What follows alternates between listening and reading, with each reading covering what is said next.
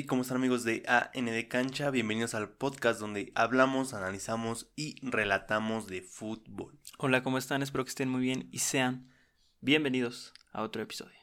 A una nueva historia sobre algo muerto o muertísimo. Exactamente. eh, ya hemos hablado de personajes que han fallecido, de equipos que han desaparecido, pero ahora nos toca hablar con algo más inerte, ¿no?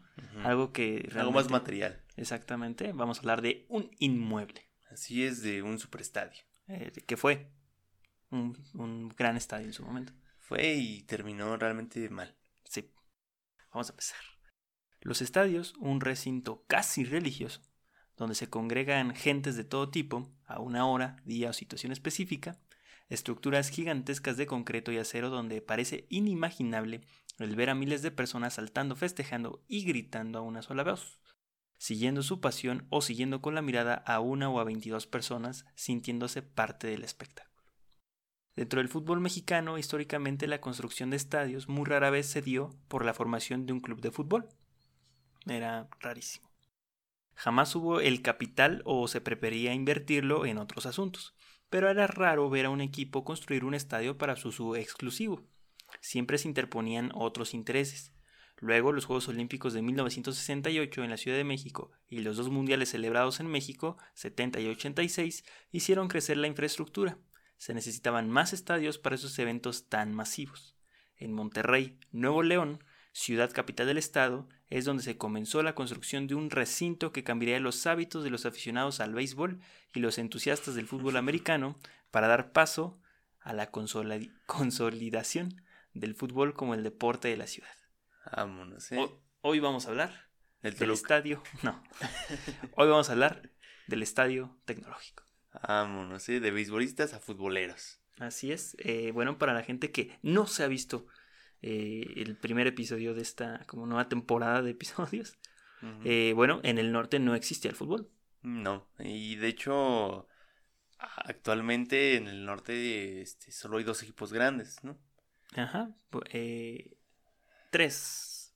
O sea, en cuanto a región geográfica, Ajá. hay tres equipos. Sí, sí, sí. Santos, eh, Monterrey y Tigres. Y en cuanto a capital invertido, solamente dos. Sí, exactamente. Pero no siempre fue así. Entonces, esto también eh, es la historia del estadio. No es la historia del Monterrey. Porque nos vamos a saltar muchísimas cosas de la historia del Monterrey. Pero ese no es solo el objetivo. El objetivo es la historia del estadio. ¿Qué vivió el estadio? Exactamente. ¿Por qué? Porque el estadio ya no existe. No, Quien fue, muy chido. Quien no, jamás vas a poder volver a ir. es una lástima. La creación de este estadio tenía, la responsabilidad, tenía responsabilidades totalmente diferentes a las que por décadas le fueron enmendadas, eventos que fueron impensables de albergar en un principio. Para entender la construcción del estadio tenemos que ir hasta el año 1943. Vámonos. Muy, muy viejo. Pónganse en hace, eh, ¿cuántos años son? 60, eh, eh, 80 años, Ya casi. casi, ¿no? Casi 80 años. Sí. no, 80 años atrás, cuando don Eugenio Garza Sada, famosos apellidos de allá, Garza, y un grupo de empresarios formaron una asociación civil llamada Enseñanza e Investigación Superior ACE, Ok. creando un instituto privado sin fines de lucro, independiente y ajeno a partidismos políticos y religiosos, con el objetivo de convertirse en el motor de desarrollo de las comunidades del país, norteñas, comprendido, eh, comprometidos con entregar educación superior de calidad. Vámonos, ¿eh? Ya desde aquí el norte era grande. ¿no? Eh, algo así, ya tenían otras ideas, ¿no? En cuanto a cierta privatización, ¿no? De tener sus empresas y cosas así. Eh, no depender totalmente de, de lo que te pudiera dar o no el Estado. Entonces, pues, ¿se te viene a la mente qué, qué instituto es esto? No, para nada. ¿No? No. Monterrey, instituto privado. Oh, ya, el, ya, ya. El caro, ¿no? El más caro. Exactamente. La tercera escuela, eh, este, según la mejor, ¿no? De las mejores escuelas de México, ¿no? Sí, sí, sí. Dejémoslo ahí. Dicen. Se supone. Se supone que sí. Hay mucho dinero, ¿eh? Yo nunca me imaginé que No, pues Hubiese una- tanto dinero. O sea, ir a esa escuela es ser, este, pues, un niño, este, un joven, este, bastante adinerado por parte de tus papás. Exactamente, eh, pero bueno, vamos eh, a entrar en tema, ¿no? Porque eh, esto es fundamental para la construcción del estadio. Fundamental. En 1944, el TEC de Monterrey aumenta de 350 a 452 alumnos. ¿No? Ok. Ahorita es lo de un turno, ¿no? O sea, no. Sí, no, no, no tiene nada que ver. En ese mismo año empiezan las actividades extracurriculares, integrándose los primeros equipos de fútbol y básquetbol. Tras la demanda de estudiantes se comenzó con la construcción del campus, no, o sea, daban clases en unos edificios y ya, no había un campus. No había nada de propiedad suya, ¿no? Sí. Los insignes fundadores eligieron un predio al sureste, allá por el ancón del Huajuco, rumbo a la carretera nacional, precisamente al pie de la cordillera con que todos relacionamos a Monterrey. ¿Cómo relacionamos a Monterrey? Sí. Con montañas, con, con Sí, pues sí. ¿no? Monte. Monte, Monterrey. Ajá, oye, sí. Y vaya que fue el mejor sitio para apreciar la imponente belleza del Cerro de la Silla. Otra cosa muy famosa. Bastante famosa, ¿no? Que volvemos que pues, a veces hablamos de Monterrey como si fuera el estado, ¿no? Y es Nuevo León. Ajá, el estado es Nuevo León. Nuevo y... León, Ajá, no Nuevo León. no, Nuevo León. Y eh, viendo el mapa de, de Nuevo León, este, de los nuevo leoneses. Entonces, ¿quién es León primero? e- Es, es eso, ¿no? Estábamos hablando la otra vez. De que. León, Guanajuato es el primer león y el segundo león es Nuevo Nuevo, León. Nuevo León, ¿no? Sí. A menos, de que, que, haya antes en la historia un león, un en, león. en, en España Ajá. y ese fuera el Nuevo León. Que puede ser, ¿eh? Porque en España, acuérdate que a los coches les ponían, que era SEAT, les ponían Ah, este, sí, nombres. les ponen nombres de ciudades, Y ¿no? hay un Ibiza, León, León. cierto. Muy cierto. Tienes toda la sí, razón. ¿no? ¿eh? Puede ser. Eh, bueno, y regresando de la geografía, este, pues Monterrey es un municipio muy pequeño, ¿no? Es la capital, es un municipio, y es muy pequeño. Yo no sabía pequeño. que era tan pequeño. Sí, realmente todo está encerrado. Y... Están rodeados de un montón de municipios más, igual, pequeñitos. Es súper contradictorio de que un estado tan grande y todo esté concentrado ahí. Sí, bueno, la Ciudad de México, o sea, es una ironía, ¿no? Todo México tan grandote y todo lo concentramos en el estado más pequeño que puede haber, ¿no? Así es. Entonces, en este punto, se eligieron para ser sede del centro educativo, al pie del Cerro de la Silla. La institución quedó al amparo de una montaña. El alumnado creció junto al número de docentes y administrativos. Destinaron esfuerzos y recursos para levantar aulas, talleres y demás espacios en, don- en donde los alumnos pudieran combinar aspectos de una formación integral. Pero venía este desarrollo de las escuelas, ¿no? En este momento. O sea, Sí. ya se había hecho el poli, Ajá. se habían, bueno, todos estos tecnológicos se estaban integrando a diferentes escuelas. Yo creo que ellos quisieron dar un paso también muy similar. Pero fue un paso totototote. Sí, bueno, es que no tiene nada realmente. ¿Ves las fotos de ese año y eh, desértico? Sí. Era la escuela, dos, tres cosas más y ya. Y Como ahorita. Coahuila ahorita. Ajá. y ves fotos de hoy en día y no cabe ni un alma más ahí. Es Ujú. impresionante. En 1947 se comenzó a ocupar el campus universitario. Ya bastó, para, ya bastó para la comunidad y desde sus orígenes se formaron equipos representativos para las competencias, entre ellos uno de fútbol americano al que llamaron los Borregos Salvajes. Vámonos, porque un borrego es salvaje. Aquí, bueno, ahorita, ahorita explicamos por qué Borregos. Este equipo de fútbol americano comenzó en 1945, que de camino a un partido vieron a un borrego, especie común del alrededor.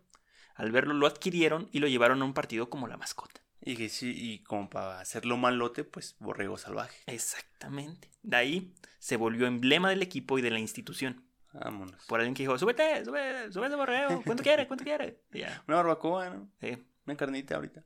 una carnita asada al rato. Sí, sí, sí. Y ahí, eh, pues así fue como realmente se hizo este ícono de la universidad. Pero los borregos necesitaban una casa, un estadio donde las competencias orientaran el espíritu deportivo de los estudiantes. Esta es uno de los principales motivadores para la creación de un estadio, además de seguir un modelo muy a la escuela de Estados Unidos. Todavía tenían mucho terreno que ocupar, entonces, ¿qué hacemos? Bueno, pues en 1948 decidieron hacer un estadio. ¿Y ese estadio quién lo hizo? O sea, ¿se encargaron también los mismos, las mismas personas del estado? a Ah, hacerlo? no, se pagó, eh, ellos mismos lo pagaron, la gente de ahí lo pagó. Ok. Ahorita vamos a ver cómo fue financiado. Con impuestos. Eh, no, ¿No? no, no, hasta donde se sabe, na- nada que ver con eso. Fue, Es puro inversionista. sí, inversión. No fue inversión, fue una compra realmente, Ok. pero poco a poco, ¿no? Entonces se comenzó el diseño del nuevo estadio de la ciudad.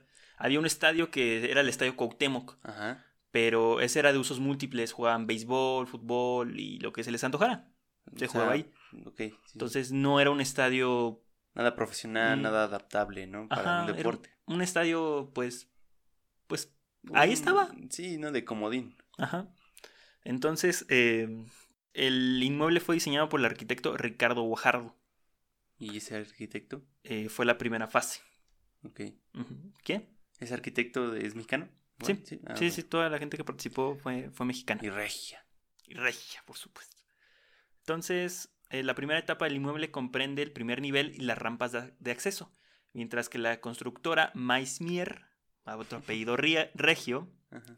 fue la encargada de llevar el plano a la realidad tan importante proyecto y dar cabida a 19.000 espectadores. Ah, estaba grandote. M- Bastante para Más, que toda la población de ese momento en Sí, Monterrey. exactamente. Era una población muy pequeña y algo tan grande era Sí, de sí. ¿qué estás haciendo? Ujú. El estadio no fue solo planeado para ser funcional, sino también para ser bello. Hermoso. Su proximidad con el Cerro de la Silla y al ciclorama que le forma la interminable Sierra Madre lo convirtió en el favorito de la ciudad. Oye, pues pero ahí era el único. todo Monterrey está cerca del Cerro de la Silla. Oye, Ah. ¿dónde vives? En el- por el Cerro de la Silla. Lo ro- Atrás del Cerro de la Silla. Es que como a que un lado del Cerro de la Es Silla. una frontera geográfica, se podría decir, Sí, sí, que sí. delimita como el fin de Monterrey. Oye, ¿dónde vives? Enfrente del el Cerro de la Silla, ¿no? O sea, Ujú. todo está alrededor del Cerro de la Silla. Así es. Qué cosa tan curiosa. Está muy grande. Yo no le encuentro todavía la forma de la silla. Yo tampoco, así de primera te lo tienen que explicar, Sí, sí, sí. pero no. Te lo tienen que dibujar con el dedo porque si no... Sí, no, no no, la no, agarras. le agarras la onda, pero sí tiene sentido. O sea, no, no, no es una tontería, vaya, sí. Sí tiene forma de silla, pero te lo tiene que explicar, no es como que. Bueno, yo, no es como que yo la Yo agarré tampoco la agarré. La primera etapa de construcción del estadio era visualizada desde una maqueta. Eh. Nada de render, nada de. Era una maqueta, ese es el proyecto. Ok. A principios de 1950 se veían avances casi totales del inmueble, que contaba con gradas eh, corridas de madera, palcos de sombra y gradas del sol, con pista de atletismo y una portería sur del estadio que no tenía fondo. Era un espacio abierto de cara para entonces a la nada. Vámonos. El sistema de alumbrado consistía en cuatro torres del lado oriente y cuatro del lado poniente, cada una con 32 lámparas de 1500 watts. Otra cosa que fue muy innovadora para la época eran los eventos por la noche.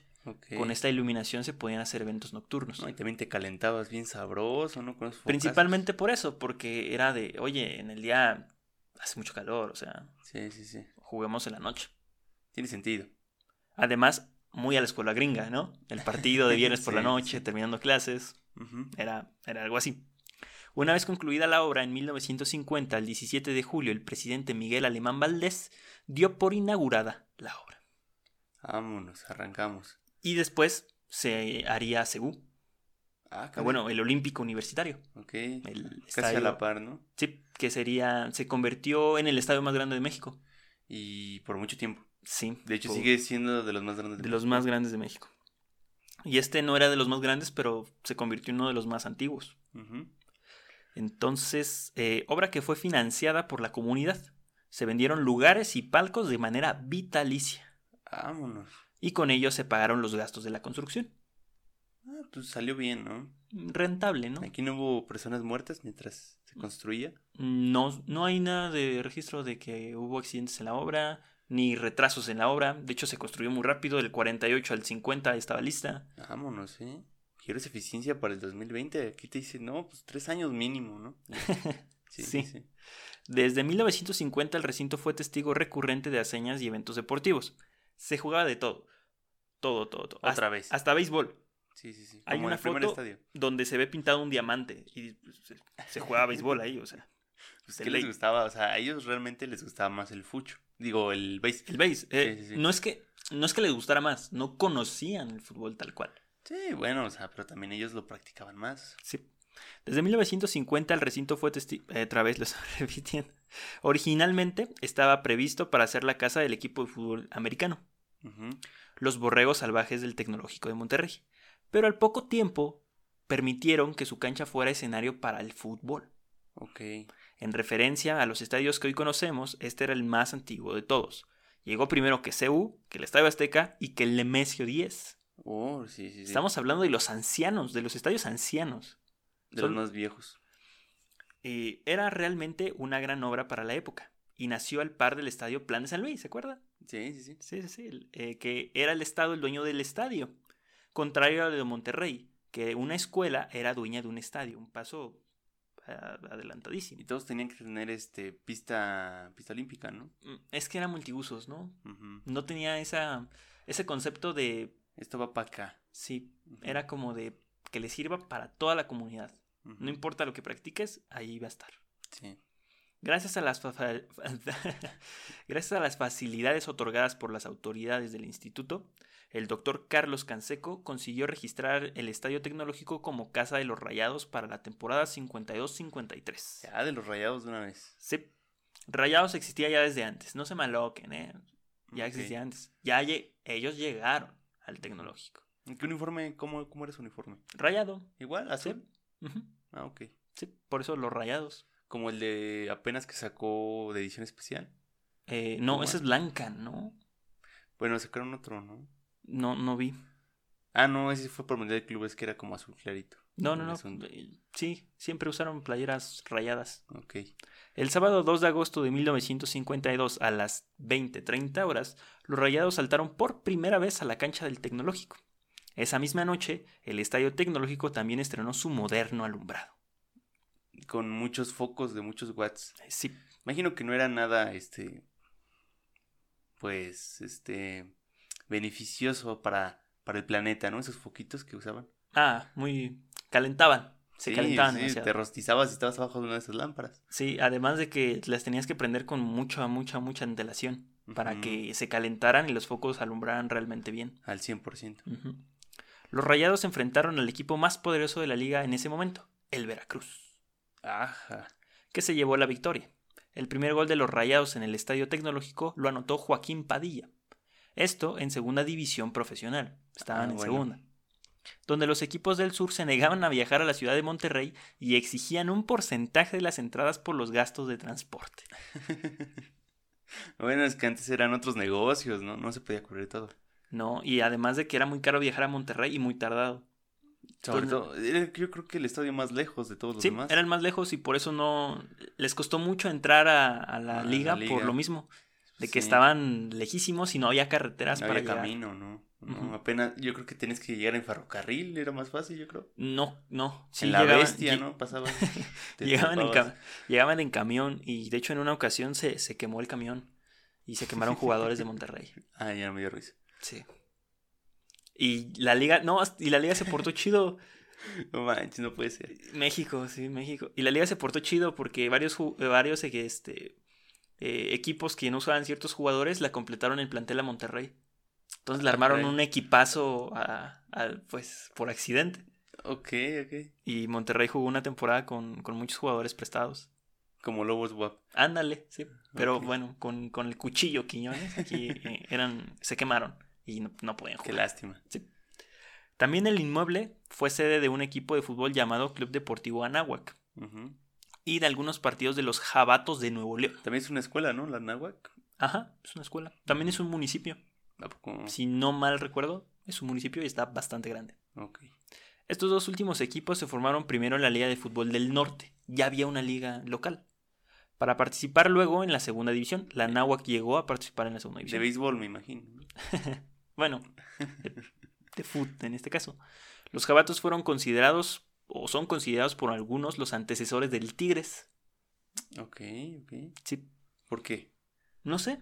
O sea, de ahí salió, surgió la idea de hacer este el equipo de la tal, universidad. ajá, tal vez, o ah, una fusión ahí, no, no Me sé, pero muchos consideran que son los antecesores de- del equipo de los Tigres. Otros dicen que no, que Tigres so- se ¿Qué es aparte. mejor? ¿Qué es mejor, la UANL o el TEC? ¿Quién sabe? O sea, si vas allá, ¿quién tiene más alumnos o quién tiene más este? Yo no conozco las instalaciones, o sea, no, no, no es que nunca he escuchado de la UANL. No, porque la, la UNL, si no me equivoco, está en otro municipio, no está en Monterrey. Ok, O sea, mm, Tigres no Sí, es sí. de Monterrey, ok, es de Nuevo León, pero no, no pertenecen al mismo municipio. Por kilómetros, o sea, es corta la distancia. Sí, sí, pero pues ¿cuál será la mejor escuela de, de Nuevo León? ¿Quién sabe? ¿Quién sabe? eh? La- ¿Cuál es la Universidad Autónoma, de Nuevo León? De Nuevo León, sí. Y la otra es el TEC de Monterrey. sí. Bueno. Tecnológico. quién sabe. A partir de aquí vamos a mencionar todos los eventos relevantes solamente futbolísticos, reconociendo que ese recinto fue la segunda casa de muchos otros atletas y deportistas des- destacados, cada uno en sus rubros, alrededor de la historia. Ok. Pero nos enfocaremos en el fútbol. Porque Bueno, también hay logros en el fútbol americano, pero que de que no sabemos nada. Está bien, está bien, sí. Fútbol. La línea es clara. Derecha. El equipo de Monterrey, los Rayados, como eran popularmente conocidos, sufrió, luchó y al fin en la temporada 56-57 ascendió a Primera División, el 15 de enero de 1956. Con esto, eh, el Estadio Tecnológico albergó por primera vez un encuentro de Primera División de fútbol mexicano, El primero. el primero. Entonces sí se tardó un poquito. Seis años en entrar en relevancia. Tras la obtención del campeonato de la segunda división, los Rayados tuvieron la oportunidad de enfrentar a un equipo extranjero por primera vez el 5 de febrero de 1956 en el Estadio Tecnológico. Ok, ya había extranjeros aquí, ya aquí con Champions. ¿Qué es esto? Mm, Eran, los traían para, para jugar. Porque mira, la directiva del Monterrey realizó un gran esfuerzo para poder traer al Atlético eh, Lanús de Argentina, con el fin de promover el fútbol en la ciudad y obtener mayores recursos para el equipo. Uf, de punta a punta, casi, casi. Qué tranza. Sí, impresionante, Viaje ¿no? más largo no se podía. De lo mismo me reí porque este estaba viendo el mapa de la Libertadores y cuando entraba a Tigres o algo así es lo más lejos que te puedes ir. Sí. Y de repente eh, Tijuana, bueno, Cholos, llegó a jugar entró. contra equipos brasileños. Es una distancia que vete a la Vete a la jodida, sí. Son sí. muchísimos kilómetros. Son tres veces Europa, yo creo, ¿no? De lo que. No manches, no. Y grandísima la distancia. Entonces, pues trajeron un equipo extranjero y la visita de Lanús fue uno de los eventos deportivos más impactantes de los años 50. Más de 15.000 aficionados asistieron al estadio tecnológico, ni siquiera lo llenaron. Ok, sí. Es pues, Registra- apenas. Sí, no, no. se conocían, ¿no? Apenas estaban conociendo los primos, no, no había hijos todavía. Registrando lo que estaba en ese momento, era la mayor asistencia a un evento deportivo en la historia. Vámonos. Era lo top. Sí, sí te creo. No, había nada más grande en el país, yo creo. Bueno. Mm, creo que no, ¿eh? No, bueno, ya, bueno no. ya existía CEU. Ah, pues sí, eso Sí, es ya, muy ya cierto. existía CEU. Pero ¿quién iba a llenar CEU? Nadie. No. ¿Quién sabe, no? ¿Por qué lo hicieron tan grande para empezar? No sé, seguro fue como las que salieron, ¿no? Porque, pues, o sea, no hay como una división clara. O sea, es como de aquí a aquí hay bancas. Rayados fue derrotado 2 a 0 por la, el Lanús, pero la exhibición fue buena en el Estadio Tecnológico. No duraría mucho el gusto de estar en primera división porque en 1957 descendieron a la segunda. En un añito nomás. Sí. ¿Y se, ¿Y se quieren llamar grandes? No, así no, ¿eh? Así no. Para mí es más grande el que desciende y asciende. Eso, eso sí. No, pues el Atlas es grandísimo. El Atlas es un enorme. Es un gigante. tres veces seguidas. Claro. Y las tres veces, bueno, campeones. vayan. Campeones, ¿eh? no tres veces seguidas, ¿no? Pero las tres veces que descendieron, ascendieron a la primera. Y campeones. En 1960 vuelven a ascender. Muy bien. Ok. El domingo 20 de marzo de 1960, en un partido que inició a las 15.30 horas en el Estadio Tecnológico, los Rayados vencieron 3-0 a Lorizaba para lograr el campeonato y ascender al máximo circuito. Vámonos. Otro Veracruz, ¿no? Eh, sí, de, de Orizaba. Desde ese momento hasta 1973, el Estadio Tecnológico solo vería fútbol de primer nivel. Oye, ¿qué onda? O sea, aquí haciendo un paréntesis, ¿qué onda con Veracruz? En todo momento tenía fútbol. En todo momento. Ese, ese estado no descansa. A fuerzas necesita fútbol. Y ahorita no tiene. Es un decir, ¿no? O sea, tiene ahorita la Liga Balompié. Sí, pero no, no, no es No, la no buena. ¿no? O sea, siempre estuvo en primera o segunda. Sí, Y ahorita no, no está, pero. De hecho, compitió lugar. por lugares importantes en su momento. En 1965 se amplió, se amplió la capacidad del estadio, agregando una tribuna volada. Eso, en el espacio que no había nada. Ah, no, no, no. En el espacio que no había nada, jamás hicieron algo. Bueno, o sea, sí hicieron algo, pero no tan grande. Ok, ok. Eh, en- fue una tribuna volada, o sea que no es parte de la estructura del estadio inicial, sino Ajá. va por encima. Ok, quedó arriba, como un segundo nivel, ¿no? Exactamente. Es como cuando dejas las varillas afuera, echas un segundo piso, algo así, Sí. pero de- lo echas desde fuera. Esa es una tribuna volada. No soy arquitecto, pero sé distinguir, el, pues, qué se hace, ¿no? Sí, sí, sí. Y realmente quedó muy bien, se veía muy bonita. De hecho, yo no sabía, o sea, se ve muy integrado al estadio. Sí, exactamente. Se le, le quedó muy bien. Sí. La verdad está planeado, yo creo, en su, en su momento una ampliación. Pasando de 19 mil espectadores a 34 mil. Casi doblando la cantidad, ¿no? Sí, fue impresionante. Sin interrumpir los eventos que se realizaban por entonces, incluyendo los partidos de fútbol, la construcción no interrumpió nada. Simplemente se realizó las obras y ya. Además de que no, no llenaba. No, pues no, te digo, o sea, si no llenaron 15 mil, pues menos treinta y tantos, ¿no? Pero pues creo que sí pensaron a un futuro muy, muy lejano. Sí. Dos años después, el estadio, eh, el Estado financió un nuevo estadio en la ciudad de Monterrey. Aquí eh, me equivoqué. En, la, en Nuevo León.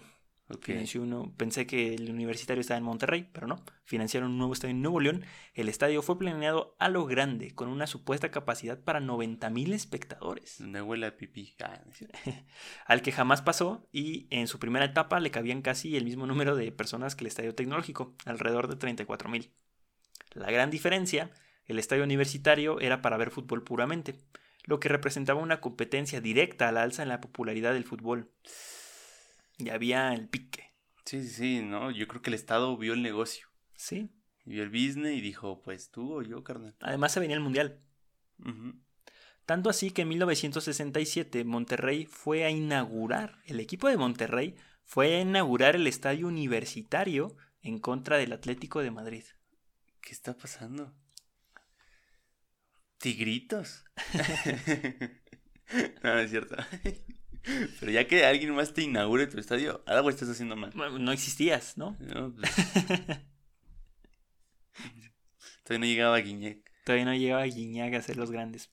En- pero bueno, vamos a una pausa y, y continuamos con, con la historia del tecnológico de Monterrey. Va. Y continuamos con los regios. Así es. Y bueno, pues, eh, pues llegó un nuevo estadio a la ciudad. ¿No? Para un equipitito. Todavía no existía. ¿Ya ven? Así chiquito estaba. ¿O ya existía Tigres? No sé. ¿Tigres cuántos años tiene? ¿70? Mm, No. Mm, Me estoy arriesgando, ¿eh? Creo que, creo que 60, ¿no? 60, ¿no? Como 60 años. Sí, sí, sí, 60 años. Seguro, seguro tiene 60 años. Entonces ya existía, ¿no? El 60. Ya, ya existía. Ya existía. O sea que su estadio se lo fueron a inaugurar otros. Ahí estás diciendo que A sí. ver, a ver, a ver. Vamos a, a corroborar esto en vivo, ¿eh? Porque realmente queda la duda, ¿eh? Debut de Tigres en una liga. 1960. Ya, ya existía Tigres. Y que te inauguraron tu estadio otro equipo. ¿Ya ves? Qué No lo digo cosas. yo, no lo digo yo. Qué cosas. Lo dice la historia. En 1970, Sir Stanley Rose, presidente de la FIFA, visitó el tecnológico en una labor de reconocimiento de la subsede mundialista para la Copa Mundial de México 70. Ok. Entonces México que apenas llevaba una liga que medio pedorra, ¿no? Que ahí menos, medio iba escalando, tenía pocos años de ser profesional México. Sí. y Ya tenía estadios para albergar un mundial. Eso estaba un poquito jalado de los pelos. Fue lo que prometimos. Porque antes los mundiales todavía se hacían con más antelación que antes. Sí. O sea, por lo menos unos 5 o 6 años ya que se estaba realizando un mundial, Ajá. tú ya sabías que ibas a hacer sede. Nos- eh, nosotros planeamos ser sede para el 2026 y ni siquiera tenemos estadios, ¿no? Mm, nomás tenemos dos. y No se puede. No, es imposible. Otro estadio, guaca- otro mundial, guacala, chavos. Sí, no se puede. Guacala, guacala. Eh, entonces, eh, estadio, el tecnológico, que tras la remodelación del 65 lucía hermoso, con su tribuna volada. ¿no? Se veía muy bonito, la verdad. Ok. O sea, estaba nuevo. Pero no vio actividad en esa Copa Mundial. Mm, Al final estaba muy lejos de las demás sedes y por esos días era inviable un estadio a tal distancia. Sí, te creo. No era nada rentable, era tardarte un día entero. Eso es quedarte un día de concentración, un día de preparación. Sí, y las sedes principales fueron la Ciudad de México, eh, Guadalajara, este, León, Toluca, un poco más cercanos. Sí, sí, sí. Y hasta eso estaban lejos. Entre comillas. Pero pues mandaban la fase de grupos, a, te mandaban a tal grupo, a tal estado y, y se, ve, se organizaba mejor. repartía mejor. En mi- y luego los setentas, que complicado. Bueno, que puedes mandar un grupo al norte, ¿no? Con dos estadios. Pero hacía mucho calor. y era verano, Era otra desventaja. ¿no? En 1971, Santos de Brasil vino a México y en uno de sus partidos jugó contra Monterrey. Pelé, el mejor jugador del mundo, estaba en el cuadro brasileño, lo que generó una expectativa en la ciudad que no había tenido mundial. O sea, era como de nos dejaron con las ganas, por lo sí, menos sí. nos traen al campeón del mundo. Desafortunadamente, el encuentro no se celebró en el tecnológico, sino en el estadio universitario. Sí, Estuvo como cuando dijeron que iba a venir a jugar Messi, ¿no? ándale. que hablando en distancia son 10 kilómetros de diferencia, o había 10 kilómetros de diferencia, 16 minutos de trayecto. Aquí comenzó un desplazamiento del fútbol porque el 13 de enero de 1973 los Rayados se despidieron del estadio venciendo a Zacatepec 1 a 0 para mudarse al estadio universitario. Vámonos. Monterrey se fue de Monterrey. Chale. El Zacatepong se adueñó. Sí. En ese año el estadio recibió múltiples premios por su arquitectura y belleza. Estaba bonito. Sí. En 1980 y con una crisis económica tundiendo al país como nunca, aquí un ejemplo. ¿Otra? Sí, qué raro. En 1952, dos años después de la construcción del Estadio Tecnológico, México vivía económicamente un sueño. Ha sido lo más cerca que hemos estado de tener una paridad frente al dólar. Luego, o sea, el peso estaba fuertezón, ¿no? Sí, hasta que, bueno, nos desplomamos Sí. bastante. De que, bueno, ah, entonces, mm, así, eh, después todo se fue al carajo, ¿no? Sí. En el 54 tuvimos nuestra primera gran devaluación del 44%, sin saber manejar nuestra abundancia. Luego, a finales de los 70 hubo otra gran devaluación del 76%, Claro. Terminando el mundial, qué curioso. Pero en el 82 fue otra. ¿no? Luego de otra devaluación acumulada que alcanzó el 470%. Pues casi nada, ¿no? O sea, como pasar a, no sé, a Benito o al otro Benito. Mm, ah, Es, según leí, más o menos, esto lo recuerdo de memoria, un, un dólar valía dos mil y tantos pesos. Vaya, sí, vaya. vaya, ¿no? Entonces el país estaba mal. Muy mal. Eso, de, eso no decían nuestros presidentes. Estábamos bien. Tenemos escuela, Siempre estábamos, siempre debíamos estar. hay fútbol, estábamos bien. Exacto, sí. Todo esto trascendió a los equipos de fútbol. Y el Monterrey, que había regresado al Estadio Tecnológico, lo resintió. Su regreso fue amargo. Deportivamente estaban igual que en lo económico. Era un equipo pobre, a punto de desaparecer, mientras que el estadio universitario se jugaban buenas temporadas en- y, y clásicos regios, que fueron donde se Ujú. jugaron los primeros, en el estadio tecnológico estaban sufriendo. Chale. ¿Y es cuando llega y lo compran? Ajá, de hecho en el 82 también hay un cambio de pero todavía no llega el, el- el que conocemos. Tuvieron que esperar otros cuatro años para ver gritar de verdad a los aficionados. En 1986, México, con todo y todo lo que le había pasado, aceptó suplir a Colombia para el Mundial de 1986. Pues échenle otro, ¿no? ¿Qué puede pasar? Ya, ya 400%, pues que se venga otro un 600. ¿no? Un Ya, 600, ¿qué. ¿Qué? qué puede pasar? No creo que se venga algo peor. Peor no podemos estar. Con ello vino una nueva distribución del torneo local. Se dividió en seis meses el año futbolístico, lo que, lo que conocimos como el PRODE del 85 y el PRODE del 86. Pero es que ahí también ya estaba creciendo mucho el turismo en México. Estaba este Acapulquito este, naciendo, así como una super playa, así. Le apostamos a todo. Sí, es que en sí, México sí. le apostamos a todo. Al turismo, que al petróleo, que a aquello, que al otro. Y no le atinamos a nada. No, nada, de hecho no tenemos nada. Somos malísimos. Sí, no sabemos armar negocios. Fue para. O bueno, sí, pero al revés, ¿no? O sea, somos muy buenos armando muy malos negocios. No, eso sí. Sí, o sea. Vaya. O vendiendo cosas. O vendiendo cosas, ¿no? A a precios que. Que vaya, no, no, no cubre ninguna necesidad. Eh, fue para el Monterrey, el Pro del 86, siendo el líder del torneo porque pudo cerrar en casa para ser campeón en el Estadio Tecnológico por primera vez. ¿Y qué pasó? El de acero. Ah. Bueno, es que muchos dicen, ah, es que en el, de- en el Estadio de Acero campeonatos que pierden todo y no han ganado nada. El Tecnológico era igual. o sea, en, Pues, en- el que- Tecnológico también se perdieron campeonatos, Es que Monterrey no es como que lleve muchos campeonatos también. ¿no? Pero ha La perdido también una cantidad importante. Pues algunos, sí, sí, sí. Eh, también en 1986 se hizo La Herradura, de la parte norte superior del estadio para aumentar 4.000 lugares más y así tener 38.000 lugares. Ah, su madre, ¿no? Sí. Ya, se, ya se pegaba, ya, ya se pegaba con el universitario. Ya tenían los mismos, ¿no? Eh, sí, eh, no, el universitario todavía ya tenía más. Ya tenía O más. sea, en su primera fase eh, sí tenía casi los mismos, ya después ya tuvo Hijo de su 40.000. madre. Sí. Cumpliendo con las normas de la FIFA para hacer ahora sí una subsede mundialista. Vámonos. Ajá. O sea, para que, ¿cómo que subsede? Bueno, o sea, los estadios que no son sede son subsedes.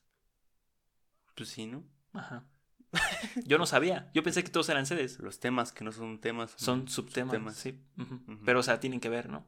Bueno, yo no sabía que se les decía subsedes mundialistas. No, yo tampoco. De hecho, todos, todos a todos le dicen sede. ¿no? Sede, pero no, no son subsede. La única sede fue el Estadio Azteca. Dos Sí, veces es sede. un hay un estadio principal. Ajá, esa es la sede. Donde se juega el, el primer partido y se termina el mundial, es, es la sede. Monterrey jugó un partido de preparación de cara al mundial en contra de la selección de Marruecos. Ah, caray. Sí. Los campeones del fútbol mexicano se impusieron 2-1 en el tecnológico y le ganaron a una selección nacional. Vámonos. sí. Esos partidos son como los que te echabas en el PES, ¿no? Ah, pues tú Argentina, yo quiero la América, ¿no? sí, algo así. Y la mayoría de los equipos que ocuparon sus estadios por entonces hicieron un partido de preparación con, o sea, el equipo que era dueño del estadio hacía un, un, eh, encuentro de preparación contra alguna selección que iba a jugar en ese estadio. ok. Qué loco. Sí. En el calurosísimo verano de 1986, los entonces identificados hooligans ingleses se la pasaban en la fuente de Neptuno de la Macroplaza de Monterrey. Porque pues, hacía mucho calor. Sí. calmando su calor en un acontecimiento fuera de toda proporción para el mundo regiomontano de la época. Te- ¿Qué hacen? Sí, sí, sí. Sí, no, esa fuente no, no es para bañarse. Pero viéndolo bien, estaban en un paraíso los ingleses. De hecho, sí, lo que te voy a decir, a ellos les encanta que les pegue el calor. Les, calor y cerveza. Sí, sí, sí. Muy felices. ¿Te acuerdas de, creo que los rusos, no me acuerdo? Creo que en Brasil, ¿no? También pasó eso de que había gente extranjera sin playera, es un calorón, y gente extranjera así como de, ay, sol por primera vez en mi vida. Sí, era muy curioso. Sí. Y, ya- y los ingleses sí adoran el, el calor. Bueno, Sí. hasta donde sabemos, la mayoría de ellos sí... de- Anhelan un día calor, ajá, calorcito. porque siempre está nublado y así. Ya ves Jürgen Klopp que se viene acá a Cancún Exacto, a vacacionar. Eh, entonces, siete goles mundialistas se marcaron ese verano en las porterías del Tecnológico. Tres de Inglaterra, tres de España y uno más de Portugal. Los tres de Inglaterra, obra del que a la postre sería el goleador del campeonato, Gary Lineker. El delantero inglés se despachó con tripleta entre Polonia y se volvió el campeón de goleo de aquel mundial. Partidazos, ¿no? Sí hubo goles. Sí, eh, Gary Lineker eh, venía del Everton, venía de Ah, ser su subcampeón con, con el Everton y eh, supergoleador con el Leicester City. Leicester City, sí. Ah, su madre. No, pues quién sabe cómo estuviera la- estuvo esta temporada en Inglaterra. ¿no? A lo mejor el Everton. Ganó Liverpool. No manches. Sí, le ganó Liverpool al Everton. no. Sí, sí, sí. Pues qué humillación. Eh, lo busqué porque dije, ¿quién fue Gary? ¿No? O sea, realmente fue un delantero importante. Los delanteros de ingleses siempre anotan muchos goles. Ya ves, Harry Kane, eh, campeón de goleo de, de la última Copa del Mundo, la de 2018. Sí, sí, sí. Entonces, él, él también lo fue. Vámonos. El único gol portugués se, lo- se dio en la portería norte casi al finalizar el partido, justo donde estaban los hooligans, que estaban apoyando su selección y por observar eh, ese último gol, pues les cayó como un balde de agua fría. Que les venía bien, ¿no? Por el calor. Sí. Solamente se pudo jugar hasta fase de grupos. El famosísimo quinto partido se jugó en el estadio eh, universitario. Vámonos. Sí. Desde 1980, que se dio el regreso de los Rayados, jugaron como locales de manera ininterrumpida en el TEC. Desde ahí jamás se fueron como locales a otro estadio. ¿Neta? Ujú. Del Pues ya. 80 hasta el 2015. Ah, caray. Ujú. No, pues ya, ya había una identidad futbolística en el equipo entonces. Sí, y en el estadio. Eh. Ya no era el estadio casi casi de la universidad, Sí, era el estadio de Rayados. Del Monterrey, claro. El 14 de mayo de 1990, los Rayados recibieron al campeón de España, el Real Madrid, en el TEC. Ante un lleno de 40.000 personas. ¿En 1900 qué? ¿90? 90. ¿Estaba Hu- Ugol? Sí, Ugol, Sí, el- estaba Ugol, ¿no? uno de los mejores Ugol. Sí, sí, sí. Sí, sí, sí. Eh, 40 mil, acabas de decir que le caen 38, ¿no? Ujú. Eh, sobre cupo, chavos. Los escalones a veces se habilitan como asientos. Exactamente, ya saben, el Real Madrid, hasta todo. eh, Sí, metan sí. todo. Claro. ocupen la pista olímpica, metan sillas ahí. sí, ¿Y qué sillas? Parados. Sombrillas, vámonos. La defensa encabezada por Richard Tavares anuló al mejor goleador mexicano de la historia. Ay, su madre. Adelante, Francisco Javier, el abuelo Cruz, idolazo, fue la pesadilla para la saga merengue. Germán Ricardo Marteloto y Juan Antonio El Zurdo Flores Barrera anotaron los goles del partido. Vámonos. Así es. El Monterrey venció 2 a 0 al Real Madrid con un triunfo para la historia. La afición salió orgullosa de pertenecer al Monterrey, convirtiéndose así en el primer equipo mexicano en vencer al Real. Ya ven, Pumas no son los únicos. Bueno, es que nadie lo ha vencido en un torneo oficial. Es así. Porque la Copa Bernabéu tampoco es oficial, Pumas. No, no, no. Cualquier torneo más. Es que, pues, ¿dónde más te puedes encontrar más que si en ahorita en un mundial de clubes? Ajá. Oficial, oficial. Es la única manera. Y se ha tenido la oportunidad, ¿no? Sí, o sea, ¿Una vez? el América tuvo la oportunidad también de vencer al Madrid. Ajá. Y está muy difícil. Es, es- es difícil. Está muy, sí, o sea, impensado, ¿no? El domingo 8 de septiembre de 1991, los Rayados vencieron a las Cobras de Ciudad Juárez en la final del torneo de Copa celebrado en el Estadio Tecnológico. O sea, venían de muchos campeonatos, ¿no? Liga, eh, le ganas a Marruecos, ya denme la Copa del Mundo, Le ganas a gol. le ganas a gol y de repente una Copa, ¿no? ¿Qué te faltaba ganar? Ah, pues ya estás en la, en la cima de tu fútbol. Las Cobras se pusieron en ventaja al minuto del juego, los Rayados reaccionaron y desplegaron un fútbol vertical y sumamente vistoso para terminar goleando 4-2 y coronarse campeones de Copa por primera vez. Ante la alegría del público que no se cansó de cantarles y dedicarles porras durante la vuelta olímpica. ¿Cuál es la porra de Monterrey? No sé, ¿Cómo, cómo se llama? ¿No te acuerdas? la adicción. La adicción. La Ah, adicción. Sí. Como banda. Ajá, nombre de como, banda. como banda. La adictiva. Sí. Para entonces el presidente del equipo era el banquero Jorge Lacnau, ya viejo Sí, conocido sí. De, de aquí. ¿no? Sí. En esos momentos mi fuente se quedó sin, sin información. Sí, les cuento, ¿no? En, 1900 en 1920. En 2020, año en que estamos grabando este episodio, Monterrey cumplió 75 años como equipo. Sí. Entonces en la página del club hay un apartado que se llama Momentos, Ok. donde se, re- se quiere resumir la historia del equipo en 75 momentos por los 75 años. Ujú. Bueno, pues llevan 36. Hubieran puesto 75 goles de Funes Mori mejor y ya, ¿no? Pues, no sé, pero llevan 36 y pues ya se quedaron ahí. Es curioso porque el menú está hasta el, hasta el 75 75. y en el 36 se acaba. Qué humillación, ¿no? El que, ay, qué buena idea, 75 momentos. Lo difícil es encontrar 75 momentos del Monterrey. Sí hay 75 momentos, ¿eh? Sí, 75. Sí, hay 70 fáciles. Bueno, si agregas a los que se quemaron, sí. Sí, los agregaron. Ah, su madre. Sí, ese ya, ya está contado. De ahí lo saqué. Es que uno va leyendo todo para ver.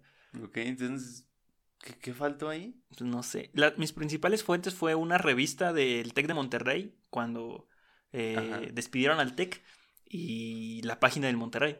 Fueron las principales fuentes. No, pues pobre estadio. Sí. No vivió 75 momentos. Pero vamos a echarles la mano, ¿no? Al Monterrey. Porque en el 92-93 fueron subcampeones del fútbol mexicano en el TEC. Ok. Perdieron 0 a 4 global y fue la primera vez que el... Sí, sí, sí. El No, Atlante muy andaba mal, poderoso. eh, Muy mal. Entonces, el TEC vio por primera vez subcampeón de liga a su equipo. En 1993 también, a pesar de no ser campeones de liga, jugaron la Recopa de la CONCACAF. Y aunque se jugó una fase, fase clasificatoria, las finales se jugaron en Los Ángeles. Y este fue el primer torneo internacional oficial que fue subsede el TEC. Ok.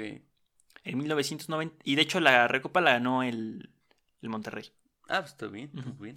En 1999 debutó Monterrey y el TEC en la Precopa Libertadores, Vámonos. Esa es la buena. con un triunfo 1-0 al Necaxa. Y cuando entraron finalmente al Libertadores ese mismo año, debutaron con empate 1-1 ante el Bellavista de Uruguay. Ah, pues 2-3, 2-3.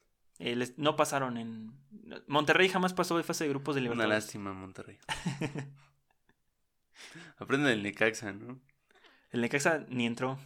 Por eso, ¿para qué voy, no? ¿Pa' Si qué voy, no? Sí, pues, me ahorro mi dinero. Ay, ay, ay. en la apertura 2013 jugó el partido de la ida en el TEC. De la final. El Monterrey se fue arriba 3-1 y la vuelta en el Morelos fue de 0 a 0 consiguiendo su segundo título de liga, al par de su segundo título fuera de casa. Vámonos, sí, porque pues en la casa no se gana nada, nada. Les está yendo, les va creo que mejor en casa, en fuera de casa. ¿sí? sí. En la apertura 2004 perdieron una final en casa frente a Pumas de Hugo Sánchez. No ganaron ni uno de los dos partidos y cayeron global 1 a 3, los dirigía el Piojo. Vamos. Ese torneo fue muy raro porque fue el bicampeonato de Pumas entrando en noveno y el liderato del Tibu. Mm, sí, cierto. y el Tibu lo sacó Pumas. Super liderato del Tibu. ¿eh? Sí, de hecho ya tenemos un episodio de eso. Donde narramos esa curiosa, eh, pues, semitemporada del Veracruz. Seis meses gloriosos. Ahí, estaba Jaguares, ¿no? También bien poderoso. Ah, ah en el clausura. En el clausura 2004 fue Jaguares, el, poderosísimo. Cosas raras del 2004. El 2004 fue un año muy raro. Apertura 2005, otra final perdida, 3-6 global, ahora le ganó el Toluca a domicilio. Vámonos. Sí, bueno, ¿quién no le ganaba al Toluca? Sí, bueno. Y ya eran los años medios malos del Toluca, 2005. Ya se estaba acabando la magia. Pues, un poquito seguía, no, no como el Toluca de hoy. O sea, el Toluca de hoy de plano no tiene nada. No, pero bueno. Eh, ese tenía poquilla y hizo mucho, ¿no? Entonces, eh, otra vez perdieron en casa, ¿no? Bueno, pues entonces sí. creo que ese estadio no está... Mira, el de acero, ¿cuál es? Es, Que, no, es que no es el estadio, es el equipo. vamos a, vamos a, dejarlo claro, ¿no? No hay que echarle culpa a nadie. Sí, así es. Entonces, en el 2006, FEMSA se hace con el control total del equipo con lo que llegaría a una nueva etapa en la que los rayados serían patrocinados por una de las empresas más importantes de América Latina. Y por extranjeros. Futbolistas extranjeros. Sí, sí, sí, vamos a eso. La esencia del equipo cambió.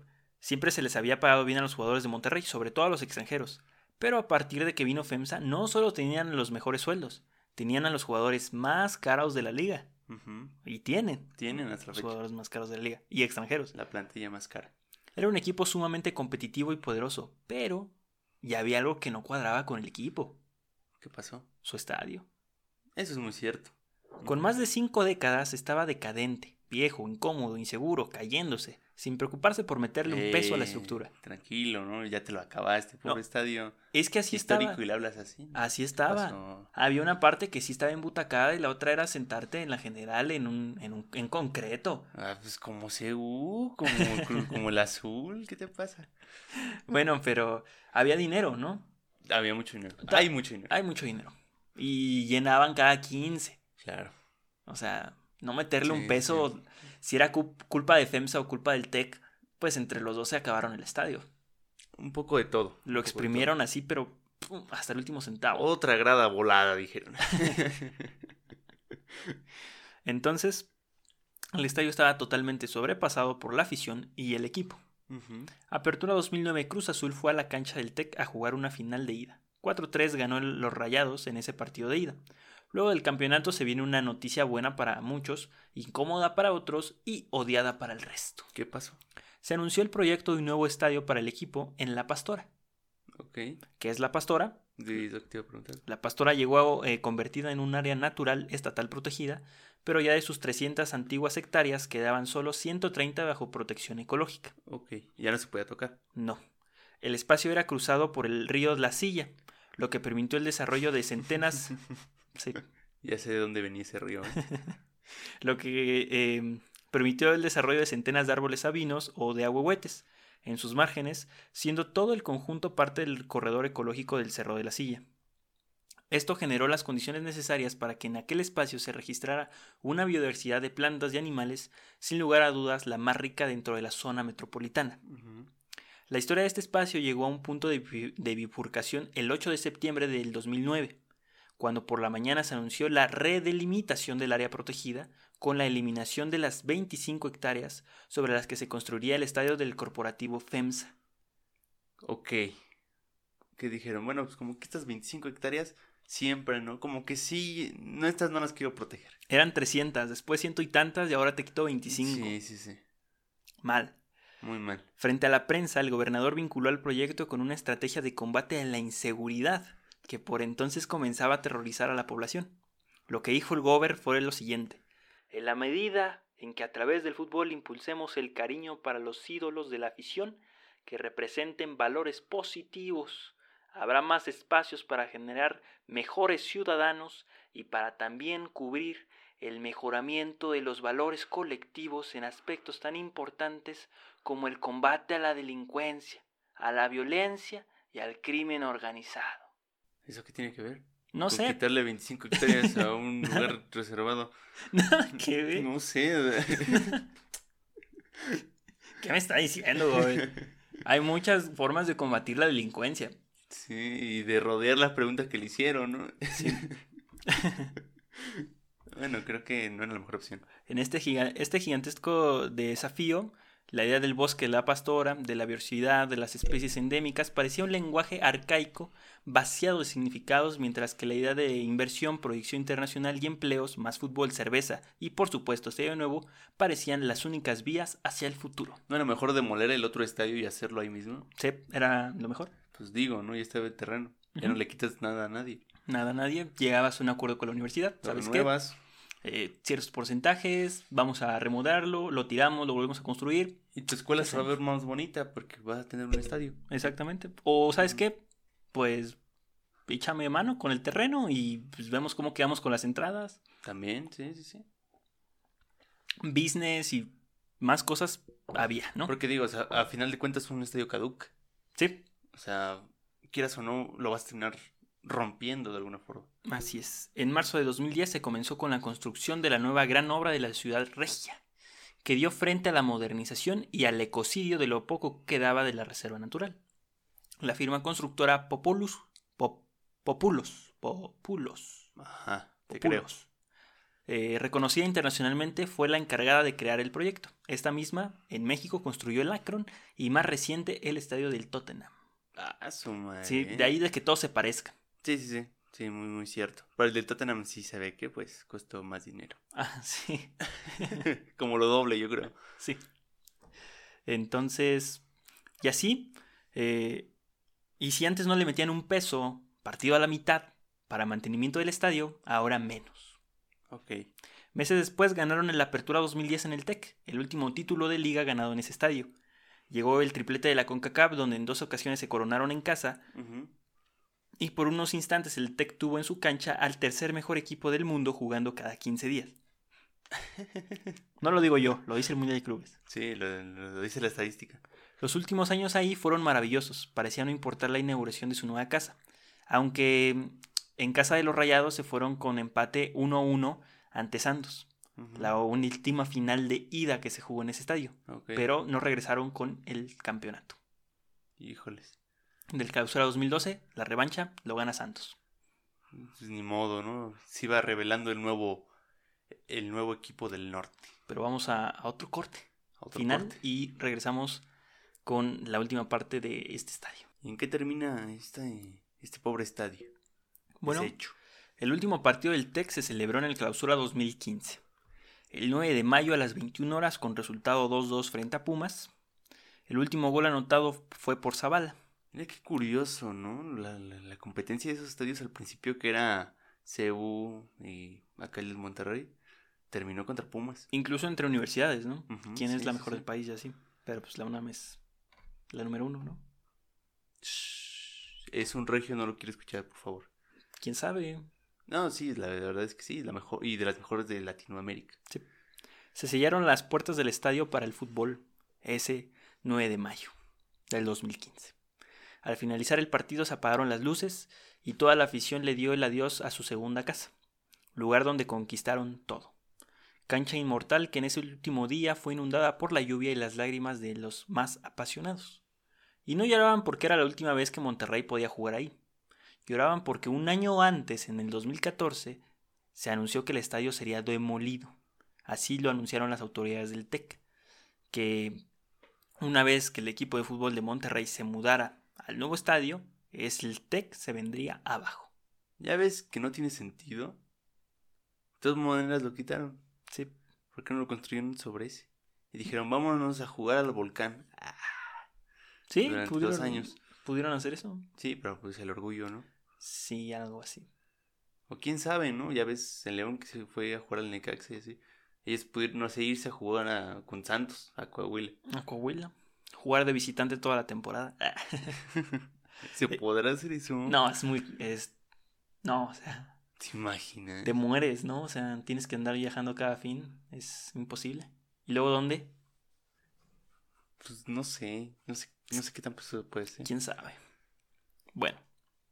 En conferencia de prensa se anunció el inicio del proyecto de regeneración urbana Distrito Tech, con el que se pretende remodelar la zona con la creación de nuevos edificios, clúster de investigación, bibliotecas, cafeterías en el área de donde se ubicaba el estadio.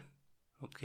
El anuncio realizado fue en la biblioteca del campus Monterrey, del campus Monterrey por el eh, José Antonio Fernández, presidente del Consejo del Tecnológico de Monterrey. El proyecto contempla tener una inversión de 500 millones de dólares a un plazo de 15 años. Sí, o sea, Mm, ok, sea- o sea, más que el estadio de Monterrey. sí, pues, o sea, para 2030 el TEC de Monterrey se supone tendría que ser otro. Sí, ok, se supone que tendrá que ser un, uno de fútbol americano. Ahí. ¿Ya hicieron un estadio de fútbol americano?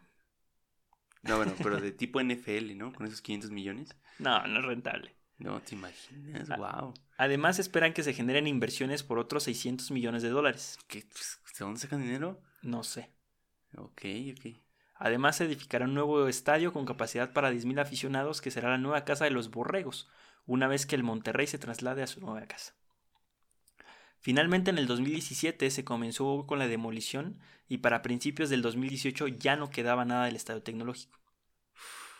El 3 de mayo del 2019 se abrió el estadio de los Borregos, casi exclusivo para jugar fútbol americano. Casi. Béisbol también. No, también se juega fútbol. De Ah, hecho, bueno. hay, hay un video donde los jugadores de- del Monterrey van a, a entrenar un día a ese estadio. Ah, caray. Ajá. Ah, pues qué chido. Y pues Basanta, que es el jugador que. Yo creo que de los pocos jugadores que jugó en el TEC, o sea, bueno, que fue campeón en el TEC y que ahora. eh, no, bueno, no ha sido campeón en, en el acero, pero sí que, bueno, vivió esas dos partes. Sí, fue campeón, ¿no? ¿Este quién? Basanta. Sí, Basanta. En los dos, ¿no? No, en el de acero nadie ha sido, nadie ha sido campeón de liga. De liga no. Pero sí ha sido campeón en los dos estadios. Sí, sí, sí. Sí. Bueno, pues él sí estaba así como de, güey, ¿qué, qué pasó aquí? ¿No? O sea, era un estadio para 38 mil personas y de repente te lo cambian por una cancha de americano y 10,000 10 mil espectadores. Aficionados, nada que ver. ¿no? Como Pues, el de los, o sea, ya ni el de los inicios tenía tan poquita gente.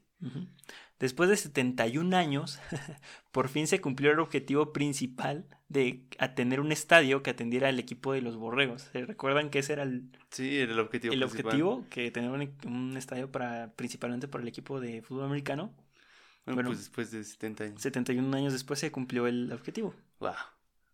Uno de los más viejos se murió. Sí. Terminó de morirse. y a su alrededor un par de instalaciones más adecuadas a las nuevas necesidades de la comunidad estudiantil. Se hicieron cafeterías, cosillas extras. De escuela. Evolucionando como algunas lo- alguna vez lo fue en 1950 con la creación de un estadio. Es parte de la transformación de la escuela. Y aquí termina la historia de un equipo que durante 67 años fue pieza clave de la ciudad de Monterrey. Perdón, un estadio que durante 67 años fue pieza clave de la ciudad de Monterrey y que por 56 años fue el hogar de los Rayados. Vamos. Donde le ganaron a Marruecos. Ajá, donde le ganaron a Marruecos. Así Y casi llega a Pele. Casi, Casi. casi llega. pero No llegó. Chale. Bueno, pues una gran historia, gran estadio. De los más viejos, hay que recordarse. Sí, de los primeros. De los primeros y muy, muy grande. Realmente grande y arriesgado porque no había ni 19 mil personas en todo Nuevo León y ya lo habían hecho. Ajá, exactamente. Eh, realmente fue un proyecto avanzado a la época y después muchos lo hicieron, ¿no? La universidad y un estadio. Eh, ya después se volvió como algo de cajón, ¿no? Que una universidad tuviera su estadio, pero para los finales de los 40 nadie pensaba en eso. Fue, fue gracias a, los, a la gente de ahí, realmente, y a la escuela. Sí, a esa visión que tienen más apegada a la cultura Visión eh, gringa, sí, es lo que te decía. estadounidense. Que no es malo, No, no es malo. no son de allá. Y sí, siguen siendo parte de México. Siguen aún Aún, aún son siguen mexicanos. siendo parte de México. Entonces, pues aquí está la historia de que de, de- de uno de los estadios más, más antiguos, más inmortales del fútbol mexicano, un ambiente totalmente sudamericano, me atrevería a decir, ¿no? Con la barra plagada en la parte eh, norte del estadio, me parece, Sí. eh, donde había eh, pues cientos de aficionados, miles de aficionados. Hubo hooligans, ¿no? Hubo hooligans en el estadio de Monterrey. Imagino que se pusieron bien borrachos. Sí, Y luego en el norte, pues, sobra con qué. ¿no? Claramente, hay alguien ahí, hay un hijo de alguien inglés ahí, estoy segurísimo. ¿Y por qué crees que Jameson es tan feliz ahí? Ah, Jason es muy feliz ahí, calor, chela. sí. ¿Qué le falta al pana? Nada. Nada. Su sombrero ya lo tiene. Y ya, pues, quien fue al estadio por última vez o por muchas veces, pues, ya tiene que contar, ¿no? Claro. Ya. Eh, ahí es- donde ves el estadio de los borregos, ahí había un estadio de 38 mil personas. Exactamente. Estuviste en algo que ya no existe. Sí. Es algo muy chido que contar. Eh, eh, puedes vivir el clásico regio en dos lugares, Claro que ¿no? O sea, lo viviste en el TEC y ahora lo vives en el BBVA. sí. Sí.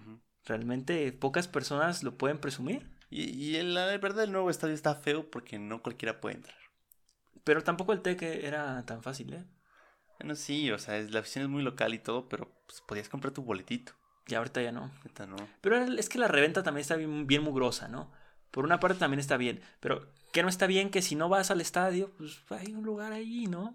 Y creo que hay otras formas de hacerlo. Debería de haber una tolerancia, ¿no? Así como de si ya no llegó el don del abono en 20 minutos, ya te lo vendan a ti, ¿no?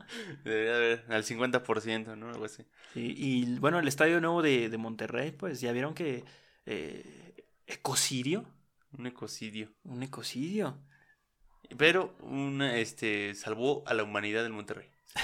¿No? Algo así lo describió el gobernador. Sí, así como de, gracias a ellos el, el estado es más tranquilo. Ya bajaron, ya bajaron las muertes. Bajaron la delincuencia y el estadio le da trabajo a millones de personas. Claro que sí, millones de personas ahí pueden mantenerse, este, crearse como buenos ciudadanos. Exactamente, porque Claro que sí. no hay nada más importante que un equipo de fútbol. Claro que sí. Y mal. Tú, tú vas y te paras afuera del estadio y eres buena persona. Con razón salió tan barato, ¿sabes? Barato entre comillas. O sea, 200 millones de dólares a, tres- a 300 que se va a gastar el... 500 que se va a gastar el TEC en remodelarse. Sí, vaya que estamos hablando ya de mucho dinero. No. Y el Azteca, lo que se va a gastar en su nueva remodelación. No lo van a, renovar- a remodelar ni la mitad y se van a gastar lo del estadio del Monterrey. Yo creo que sí, como unos 200 millones le van a invertir. Y pues tampoco la, el nuevo estadio de Monterrey aumentó mucho la capacidad. Pero hay que decirlo, o sea, realmente son inversiones que el equipo difícilmente puede recuperar. No, no, no la recuperas. No, ¿no? Eh, por ejemplo, el estadio de Chivas, ¿no? Vergara. 2010 sí. construyó un estadio y lo hizo. Va. Bien chido, Mm. ¿Eh? bien chido. Bien chido, un estadio bien chido, sí. carísimo, 200 melones igual. Y bonito. Este, Muy bonito, muy original, más bonito de México tal vez. Y de repente, ¿qué pasa? 2020, por primera vez, es ganancia para Chivas tener estadio. Después de 10 años. Después de 10 años de... 20 temporadas. Exactamente. Y, y de esas 20, como 17 malísimas. Claro que sí, y dos, dos, un título, ¿no? O Eh, dos. Un título. Un título. Un título solamente. Y este... Bueno, de liga. Después de esos 10 años, iba a ser negocio tener el estadio. ¿Y qué pasó? Pues no hay gente. ¿No hay gente? Claro. No, O sea, o sea, lo entiendo de tal vez de un equipo de Europa que dice, bueno, le invertimos 400 millones a mi estadio, pero o sea, lo saco en cuatro temporadas. ¿Por qué? Pues porque te gastas hasta 80 millones en un jugador, 60 millones. Son cantidades que es lo que todo lo que te cuesta una plantilla, toda tu plantilla en México te cuesta 50 jugador. millones, claro, o sea, son cantidades que van a otro nivel. Por eso en México un estadio tan caro no es viable. Y por eso que pedir mundial tampoco es tan viable.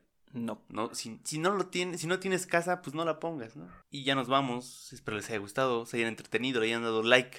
Nos pueden seguir en Instagram, Spotify, Spotify, Deezer, eh, Apple Podcast, donde les gusta escuchar podcast, YouTube, ya saben, ya se lo saben. Comenten aquí si están en YouTube. Denle un buen corazoncito ahí a Spotify. Y denlo, denos seguir. Tenemos contenido todas las semanas, todos los miércoles, tempranito para ustedes. Así es, nos vamos.